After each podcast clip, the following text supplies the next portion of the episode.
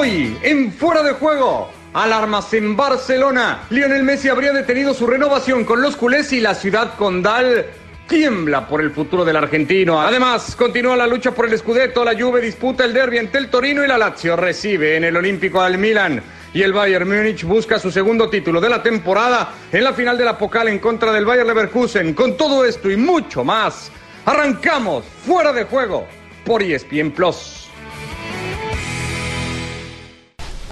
Hola, ¿qué tal? ¿Cómo les va? Y bienvenidos a esta edición de Fuera de Juego. Hoy viernes 3 de julio, junto a Mario, a Barak, a Moisés desde Barcelona. Todo por la señal de ESPN Plus. Un placer que nos acompañen y estar con ustedes para meternos a un fin de semana que tendrá mucho fútbol. Se ha jugado o ha iniciado una nueva fecha en España con goleada del Atlético de Madrid que hunde más al Mallorca y que pone las cosas por la permanencia brutales para el partido del domingo en Barcelona entre Español y Leganés.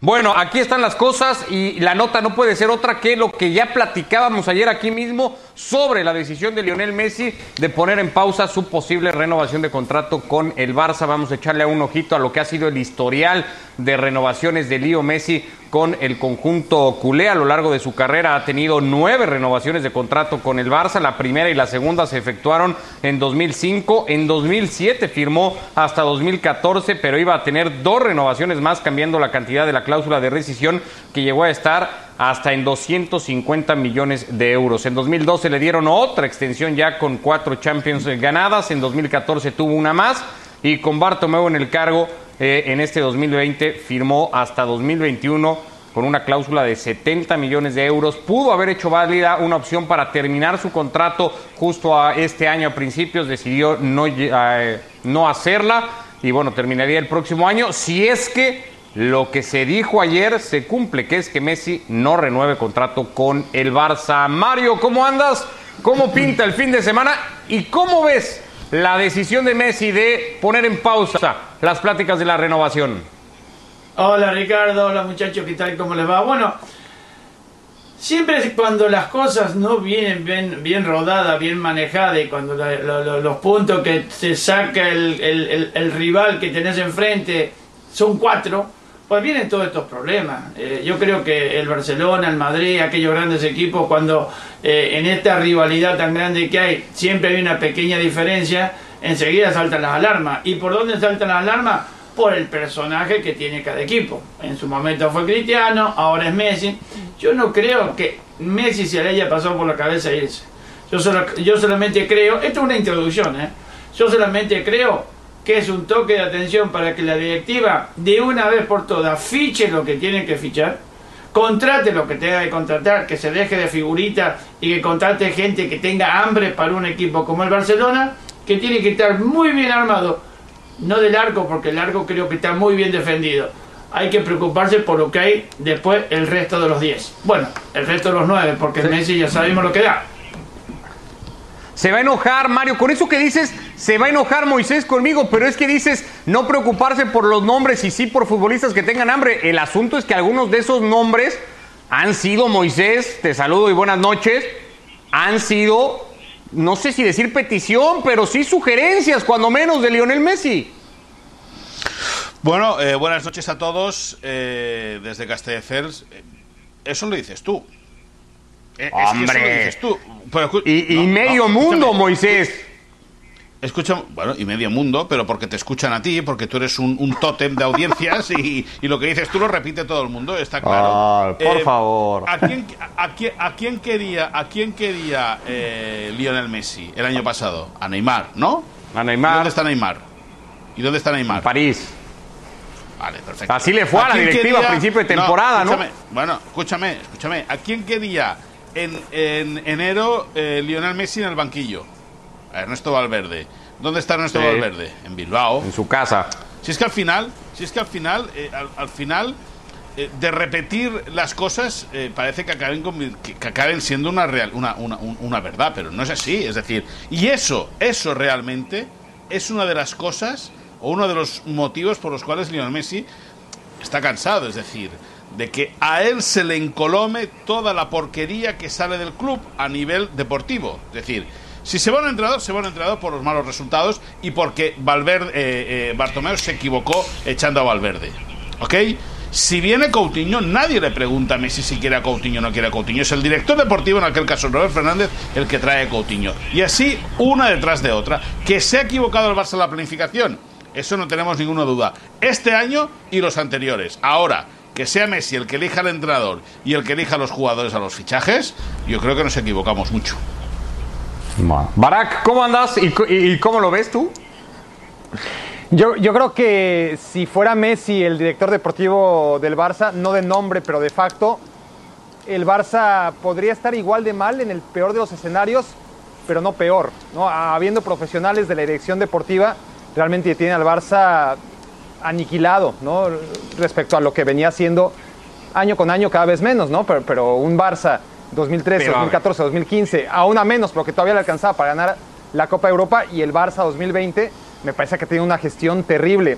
Y ciertamente se le ha achacado a Lionel Messi como el dios del Barcelona muchas decisiones que, uno ve desde afuera y sin saber, claro, sin, sin tener una respuesta, honestamente, yo digo, a ver, eh, se entiende que, Messi y la familia de Messi en su momento eran muy amigos de, de, Pinto, era un hombre muy importante del vestidor y se fue. Y Alves era muy importante para Lionel Messi y se fue. Y Cés Fábregas era por lo menos la esposa, muy amiga de la esposa de Messi, y se decía que no se iba a ir nunca del Barcelona por ese nexo, y se fue inmediatamente. Entonces, yo no me creo, honestamente, todos los atributos que dicen tiene Lionel Messi.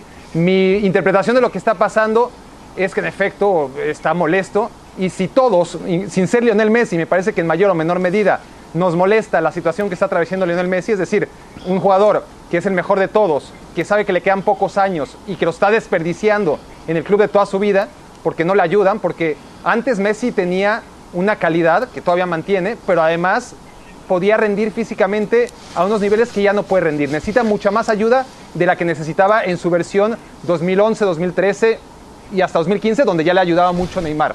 Ahora en 2020 sigue siendo buenísimo, es otro jugador, pero necesita más ayuda y no se le están dando. Solo para terminar, Moisés. Ricky, una cosa rápida, pero en ese sentido, y apoyando lo que dice Barak, eh, eh, se le encoloma de que él quiere que juegue Suárez, de que él quiere que juegue Jordi Alba, que juegue Piqué, que juegue Arturo Vidal.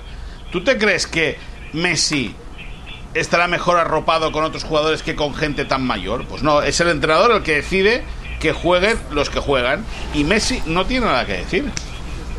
A ver, pero ahí quiere ir Moisés. Vamos a concluir aquí que Messi no tiene injerencias sobre la toma de decisiones del Barcelona. Messi no tiene nada que decir, según tú, cuando se toma una decisión en el Barça? Según yo. Bueno. Según yo. me preguntas a mí. Yo creo que sí. Yo, creo, yo creo, yo creo que Messi no tiene nada que decir. No dice es nada. que no lo diga yo, es que, es que lo ha dicho él eh, públicamente. Es que él lo ha dicho públicamente. Ah, y además ahí es piel le consta que uno de los motivos por los cuales está enfadado es simplemente por eso. Porque se le acaba encolomando a él los muertos. Es decir, si la cosa va bien, porque va bien, porque ha sido un éxito. Si la cosa va mal, la culpa es de Messi. También se ha reconocido siempre que la cosa va bien por él. Nunca se ha dicho no, que la cosa... No, no, no. Si la, cosa, si la cosa va bien es porque él lo hace bien en el campo. Y si la cosa va mal, es culpa de Messi por... escúchame, pero si la cosa va mal es porque Messi eligió mal, porque Messi ha incidido. Mira, ayer, ayer mismo, ayer mismo, un compañero de Argentina me llama de otro medio. Me dice, oye, que me he enterado que, que Gaby Milito va a ser el entrenador del Barça. ¿Sabes qué le contesté? Digo, ¿cómo lo sabes? Dice, no, porque dicen que Messi lo quiere. Digo, escríbelo, sé valiente y escríbelo en tu medio. Pon que Gaby Milito va a ir al Barça, pero con esta frase, porque Messi lo quiere. A ver qué te pasa. Y ya está. Mario, ibas a decir yo, algo? Estoy de, yo estoy de acuerdo con Moisés, pero totalmente. ¿eh? Yo no creo que tenga injerencia como para decir yo quiero este, este, este o lo otro. posiblemente a lo mejor por oída y por cruzada en el pasillo, te pueden che, ¿qué te parece? Pero no a nivel ya como para definir si viene o deja de venir ese jugador. ¿eh? A mí me parecería una locura, principalmente por, por, por, por los directivos y por el director eh, deportivo, de que tengan que consultar a un jugador con quién se va a sentir mejor. Vos traerle los mejores jugadores, aquellos que tengan que tengan personalidad, que tengan esa, ese hambre que tienen algunos jugadores que todavía no tienen título y que, bueno, hay algunos que tienen título y quieren seguir jugando, como en el caso de Messi, quiere seguir ganando. Pero hay otros que a lo mejor ya se han achanchado, ya, ya se han eh, eh, se sienten muy cómodos jugando y hace que a lo mejor aquellos que quieren seguir ganando se vean pues que no tienen posibilidad ninguna de ganar nada. Por eso yo creo que el enojo de Messi es muy justificado. Y por eso te digo Yo- que lo hace más para que la directiva reaccione o me o me traen lo, lo que yo o lo que yo quiero o lo que van a Ricky- estar al lado mío para bien No, o qué pasa. Yo, yo no voy a estar. a ver, Ricardo. yo, yo, yo, yo no digo que. Messi sea nada más Moisés. Yo no digo que Messi sea el culpable. Pero a mí me parece que hoy en el Barça, y además me parece lógico, que en el Barça digan, oigan, Lío dice esta cosa, Lío piensa esta cosa, considerémosla, hagámosle caso, escuchemos qué Pero tiene no. que decir el tipo que nos lleva de la mano por- hace 10 años. No, No, o sea, tampoco no. sería nada. Pues Que no, porque que, que al final él resuelve en el campo con sus botines y sus decisiones. Otra cosa muy diferente, eh, Ricardo Puig, otra cosa muy diferente es que Messi sea un cascarrabias en el campo de entrenamiento y en el campo de fútbol. Y otra cosa muy diferente es que le venga Eder Sarabia, el ayudante de Quique Setién, y le diga, no, eh, Lionel, me lo invento, ¿eh? Lionel, encara por aquí y sales por allá. Y el otro le diga, no, no, yo encaro por aquí y me voy por aquí y ahí se genera una discusión. Eso ya no te digo yo, que en concepto futbolístico él intente no, no imponer su criterio, pero sí defender su idea. ¿Por qué? Pues porque es el mejor y es el que mejor lo ve. Normal. Ahora, de eso, de eso a decir que, el- eh, que Messi es presidente, vicepresidente, portavoz, No, no, director deportivo, Pero ojo, secretario técnico. yo no digo eso. Yo no. simplemente digo que tiene injerencia, que tiene voz y voto. Y que lo que dice Messi no, que no. se escucha y que tiene lógica que se escucha, además. Porque es Messi, porque no, No, es Pepe Ricardo, Pérez. no. Es Lionel Messi. Mario. No, estás equivocado. No tiene injerencia ninguna. Aparte, es el mejor jugador del mundo. Es el, el único jugador del Barcelona que tiene lo suficiente valor para hacer lo que él quiera dentro de la cancha, futbolísticamente hablando. Y que, y que venga uno, vos a raporar, a esta clase de jugadores, no le podés decir nada, tirarle la camiseta y ordenar los otros nueve. Bueno, el arquero tampoco. Ordenar los otros nueve. Porque él no te va a hacer falta que lo ordene, él te va a manejar el equipo adent- adentro de la cancha. Siempre se ha dicho que el técnico tiene su brazo derecho dentro de la cancha. Y cualquier técnico que tenga el Barcelona lo tiene adentro de la cancha. Pero ponele a él lo- lo- los condimentos necesarios para que él se sienta contento dentro de la cancha. Porque vos lo ves últimamente en estos partidos donde el esfuerzo quizás sea un poco mayor por parte de él y ve que los otros están jugando como si vinieran, como si estuvieran jugando en un recreo de colegio. Y eso es lo que lo, que lo, molesta y a cualquiera le hace hervir la sangre.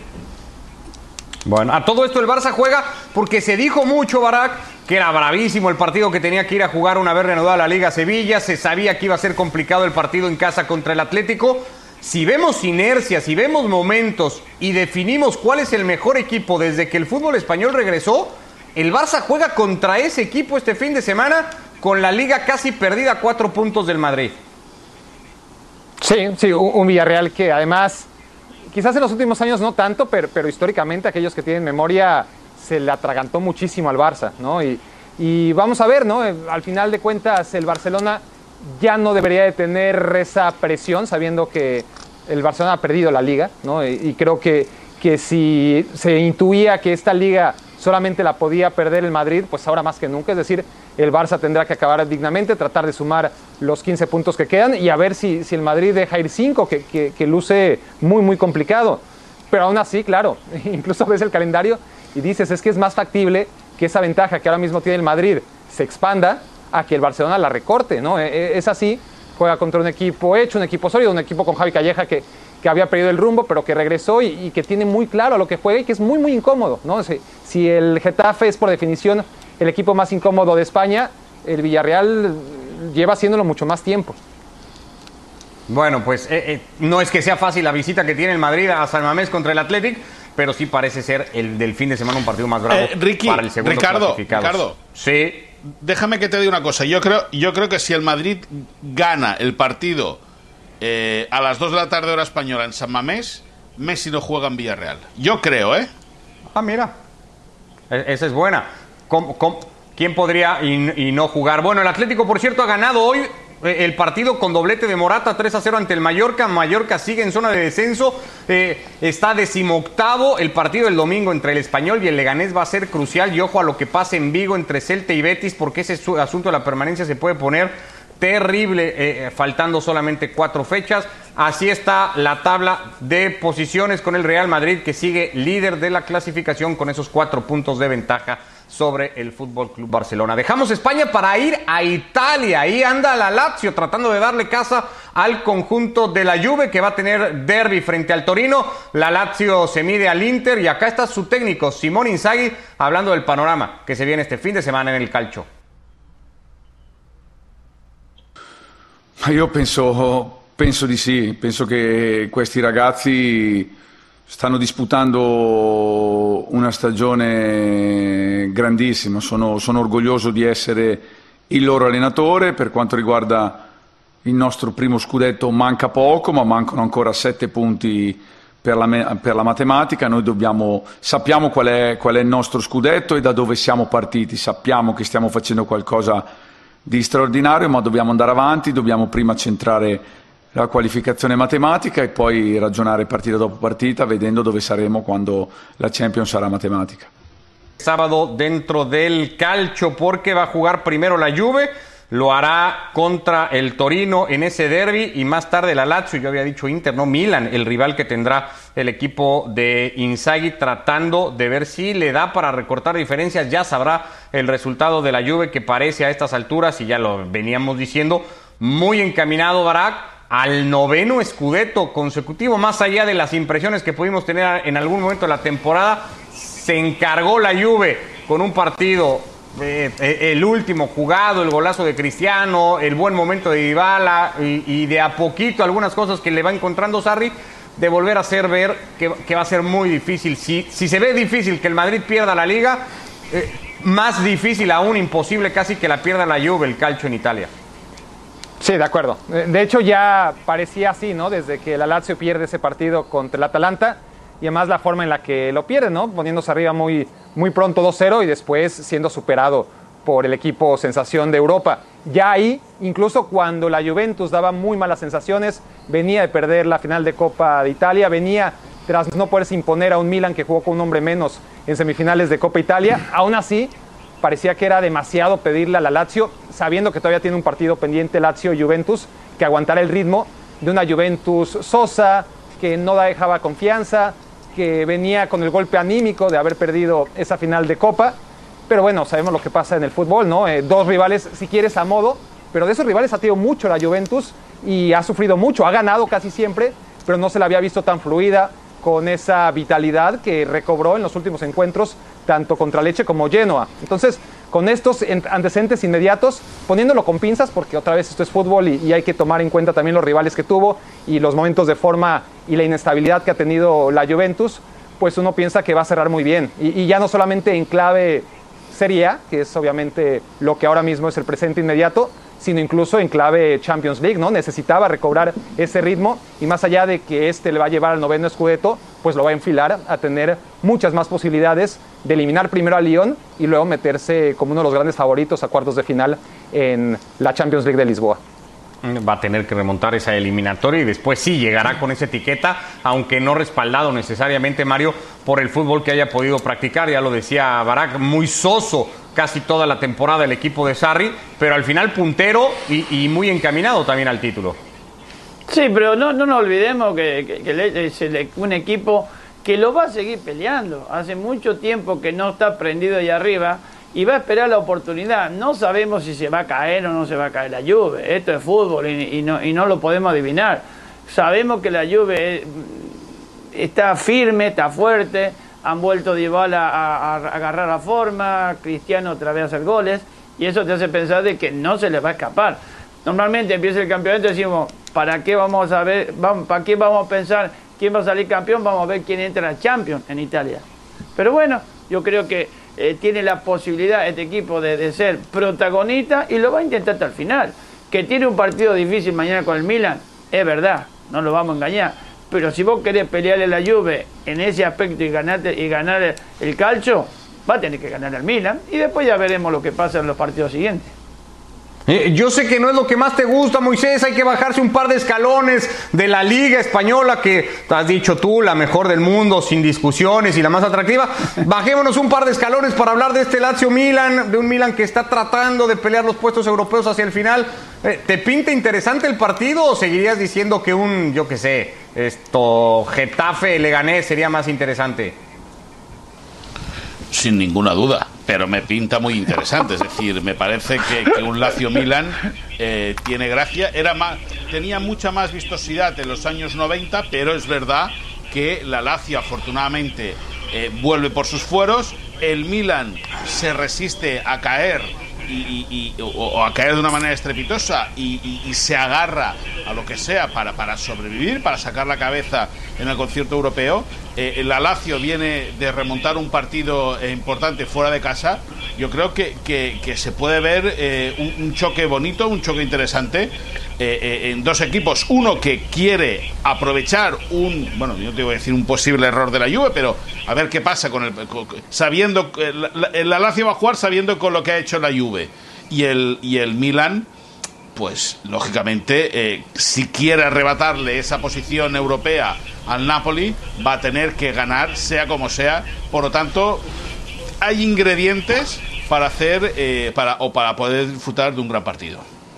Eh, nada más rápido, Barak, y, creo que podría ser luego un tema para en general verlo en las, en las grandes ligas europeas, pero equipos como la Lazio o el Atalanta, con, con lo subjetivo que pueda sonar, ¿han jugado mejor esta temporada que la propia Juventus? No en este instante. Eh, en este instante, al contrario, ¿no? La, Lazio está sacando sus partidos por convicción y, por la inercia que le lleva a estar arriba en la tabla. Entonces, en este instante no. Pero claro, si somos justos con el análisis de la temporada y ponemos además en el balance la materia prima con la que cuentan Lazio, Atalanta, Wolverhampton, Leicester, Getafe, son los grandes equipos de esta temporada, ¿no? Eh, obviamente no se van a llevar títulos, pero a final de cuentas están mucho más cerca de los grandes presupuestos de lo que marcan las arcas de, su club, ¿no? La cotización de los jugadores que están en el campo. Para mí, la labor de estos hombres, de Simón Inzaghi, de Gasperini, de Nuno Espíritu Santo y de Bordalás, es mucho mejor, si cabe, que la de los Zidane y compañía. Pero bueno, claro, al final los reflectores se los llevan. Ricardo, hay una cosa que hay que tener en cuenta. Ricardo, una cosa rapidísima antes del, antes del frenazo de la competición en España y en Europa por el coronavirus, sin ninguna duda, uno de los mejores equipos que juega al fútbol, por no decirte el mejor, era la Real Sociedad, ¿eh? En España. Sí, claro. Ricardo, te quería decir, fíjate que todos los equipos que nombró Barak han hecho un campeonato espectacular. Lo han dado todo. Los otros equipos, que a lo mejor eh, han caído, han levantado, han venido abajo y todo, como la Juve, como el Madrid, como el Liverpool, como el Bayern de Múnich, ni siquiera así les alcanza. Por más que los grandes tengan bajones y teniendo muchos altibajos, aquellos equipos que no están acostumbrados a estar ahí arriba y pelear y estar mentalizados para eso, al final van a ganar siempre los mismos. Por más que digamos la, diferencia de monetaria que tienen los jugadores, no van a llegar nunca. Esa es la desgracia que tenemos de decir que prácticamente sabemos todos los años quién va a salir campeón. Eh, bueno, pues eh, la Serie por cierto, a través de la señal de ESPN Plus para que nos acompañe todos los fines de semana, particularmente mañana hay un par de buenos partidos, el líder y el sublíder del campeonato para verlo a través de nuestra señal. Y si hay buenos partidos también en el calcio, los hay en Alemania porque este sábado dos equipos de la Bundesliga van a buscar el título de la Pocal. La historia nos dice que su palmarés es bastante distinto. El Bayern Leverkusen jugará su cuarta final del torneo con un título apenas en su haber hace muchísimas décadas, mientras que el Bayern Múnich disputará su final número 24. Ha ganado 19 veces el certamen. Ya hablábamos, Mario, o, acabas de decir, al final siempre los mismos. ¿Mañana va a pasar eso en Berlín? Y fíjate que puede llegar a saltar la sorpresa yo qué sé, uno se ilusiona con eso para decir algo diferente. Pero bueno, los dos conocen el estadio, los dos conocen los vestuarios, eh, son dueños del mismo estadio, les juegan ahí. Así que yo no creo que, eh, que vaya a haber alguna sorpresa por quién es el local o quién es el visitante. Ahora, está claro que el, favorito, pero con 10 pasos por delante es el, el Bayern de el Bayern de Múnich. Pero, pero la, la- vez pasada estuve viendo un rato el Leverkusen y es un equipo que juega bastante bien. No, Barak eh, seguramente que ah, lo, lo habrá visto más que yo y te lo podrá contar mejor. Pero yo creo que la sorpresa en el fútbol siempre las hay. ¿Por qué no la puede ver mañana?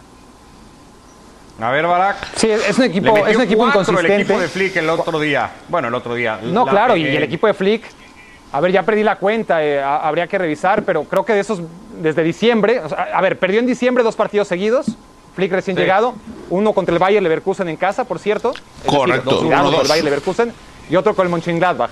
Dos derrotas seguidas. A partir de ahí creo Correcto. que son 25 partidos con todo y, y pandemia encima, por supuesto, eh, como puente. 24 victorias, un empate y cero derrotas. Es una locura. Es decir, no, no hace falta decir nada más, ¿no? Los números Bueno, que tiene pero- el Bayern lo hacen el Pero absoluto este, esto es una favorito, final, pero. Es una final. no, no, es una final. El Bayer Leverkusen es uno de los últimos que lograron vencerlo. Y a ver, el Leverkusen viene arrastrando esa fama de ser el Neverkusen, ¿no? Eh, un equipo que tiene miedo al éxito y que tendrá ahora que, que agarrarse donde se tenga que agarrar. Y las pocas esperanzas de batir al, al Bayern Múnich tendrán que ser ahora o nunca, porque no sabe el Leverkusen cuándo va a volver a una final. El Bayern Múnich sabe que va a volver, seguramente el próximo año, y, y a más de una. El Leverkusen no. Bueno, Moisés- vamos a ver también. va- dime, Va. Ricardo, perdona. No, no, no, dale, dale, dale, dale.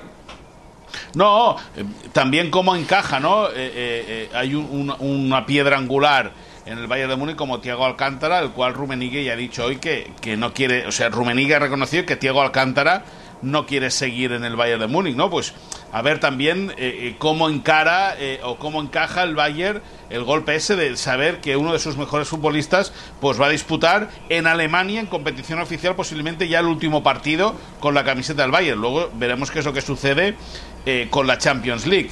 A todo esto,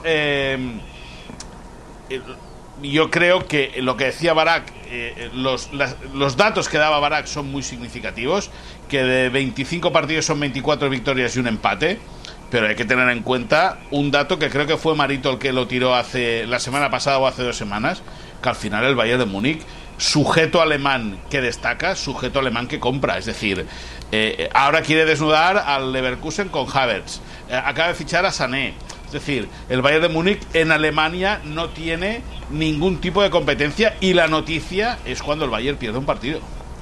Sí, y cuando la fue Hace teniendo dos años perdieron contra el Eintracht, nadie lo esperaba y perdieron. Sí. Es decir, tampoco le estamos diciendo que no vean la final, véanla, porque es fútbol y pueden pasar cosas maravillosas. Sí, sí, de acuerdo, pero, pero sí ha sido eh, eh, esa un- un- una forma, digamos, eh, recurrente del, Bayern Múnich, confirmado hoy eso que ya decía Moisés, la contratación del Leroy Sané, el ya exfutbolista del Manchester City, que irá todavía a ser más fuerte, al que personalmente creo que es el gran candidato para ganar el próximo mes en Lisboa, aunque va a llegar con un mes sin partidos importantes, a ver si eso no le quita ritmo al Bayern Múnich. Eh, ritmo los que tendrán, o, o el que tendrán que mantener Barak, los equipos que pelean esos puestos europeos, particularmente las dos plazas que quedan vacantes en Champions en Inglaterra, porque Leicester parece que viene de capa caída, le ha costado mucho, la inercia no es nada buena, y detrás suyo el Manchester, el Chelsea, el Wolverhampton, todos con aspiraciones, el equipo en uno Espíritu Santo, por cierto, con un partido, no sé si el más atractivo ante el Arsenal, para meterse y, de lleno esa pelea por un lugar. Muchos decían ya para qué reanuda la Premier League si el Liverpool de todas formas va a ser campeón, pero no, no, no importaba lo del Liverpool, lo del Liverpool ya lo sabíamos. Lo, emocionante es eso que se viene ahora, es decir, tomemos en cuenta que lo más probable es que el City no sea favorable a la decisión del TAS y libere la quinta posición para jugar la Champions. Estamos hablando de que quedan tres puestos, ¿no? El segundo, el- o en este caso el tercero, el cuarto y el quinto para clasificar a Champions. Hay dos equipos a la baja, ya lo mencionaste, Leicester y Chelsea no parecen levantar cabeza, y dos equipos al alza, ¿no? Continuo además, como el United, que no cree nadie, y como el Wolverhampton. Y en esos cuatro, bueno, solamente tres van a poder clasificar, está buenísimo. donde el Manchester United termine metiéndose a puestos de Champions, yo el primero que voy a querer escuchar va a ser a, a Ricky Ortiz hablar de todo Se va esto, a meter. seguramente. Tiempo habrá y, y de sobra para hacerlo. Así estamos llegando al final de esta edición hoy de Fuera de Juego por ESPN Plus. Hay mucho fútbol el fin de semana. Habrá mucho que platicar con todos ustedes a partir del próximo lunes. A la espera también de cómo va evolucionando esa noticia de Messi, con lo que ya dejó ahí votando Moisés. Si el Madrid gana en Bilbao, a ver si Messi aparece en el partido en la cerámica. Nos vamos, Moisés. Abrazo hasta Barcelona. Gracias. Gracias, Mario. Abrazo. Que vaya muy bien. Barack. Buenas noches. Gracias. Gracias. Chao, chao. Gracias a todos. Acá nos vemos el lunes en Fuera de Juego por ESPN Plus.